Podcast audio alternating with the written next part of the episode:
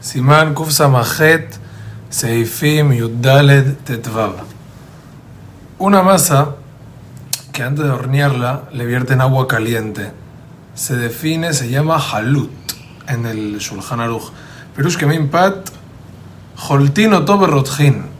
Por ejemplo, hoy en día, así escuché que se hacen los bagels, que después que hacen la masa le vierten agua caliente y la masa se agua un poco, sigue siendo amotzi.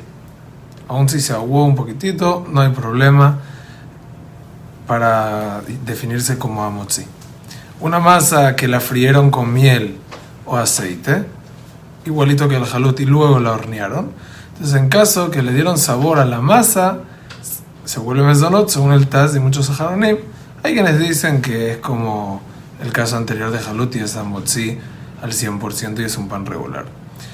Una masa aguada, sabemos, como dijimos, ya sigue siendo amotzi.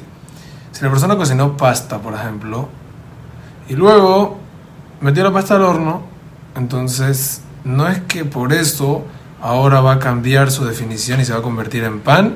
Así dice el Orlezion. ¿Por qué?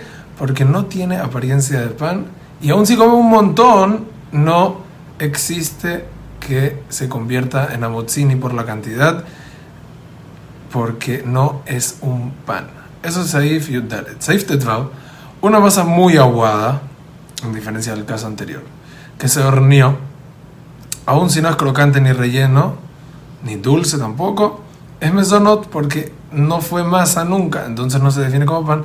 Y si fijó seudá, bendice a Motzi. Igualmente es mejor en caso de fijar sobre este pan seudá, que coma otro pan dentro de la ciudad también para poder decir el catamazón según todas las opiniones, porque hay opiniones que dicen que si fijó, entonces sí se considera este, esta masa líquida horneada como amotzi. Paréntesis, esto dicho solamente si la masa líquida la terminaron haciendo como un pan, o sea, es decir, la pusieron en un molde y la convirtieron como un pan normal, pero si quedó muy flat, así como un pan de pancake, una cosa así, entonces en ese caso sería obviamente mesonot de todas maneras y no va a haber ninguna diferencia y nadie discute sobre esto. Hazak u Baruch.